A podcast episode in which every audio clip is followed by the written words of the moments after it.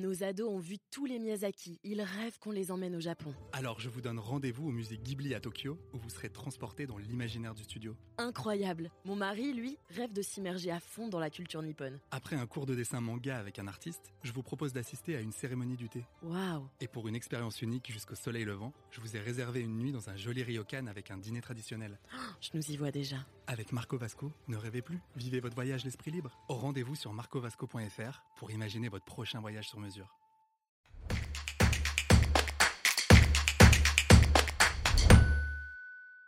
Ai-je le droit de revendre ma voiture sans contrôle technique?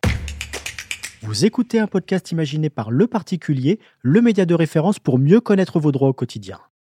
Aujourd'hui, nous répondons à la question de Marianne qui souhaite revendre sa voiture. Elle se demande si elle est obligée de faire réaliser un contrôle technique. Alors à vos droits? Prêt?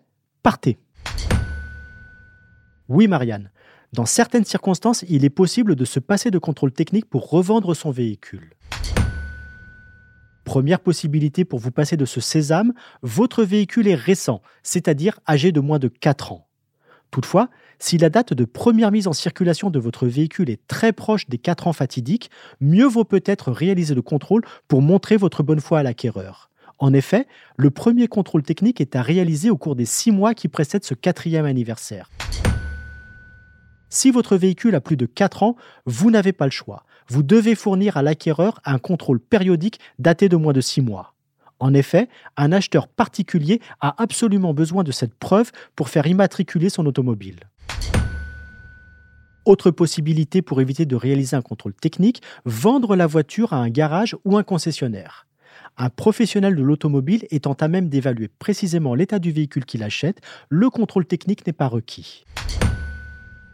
Enfin, si vous vendez un modèle de collection, vous bénéficiez d'un régime spécifique. Pour un véhicule mis en circulation après 1960, il doit passer le contrôle tous les 5 ans, à condition d'être déclaré comme véhicule de collection. Si ce n'est pas le cas, il faut réaliser un contrôle tous les 2 ans, comme pour les autres voitures. En revanche, si la première immatriculation du véhicule est antérieure à 1960, il n'y a pas d'obligation de faire réaliser un contrôle technique.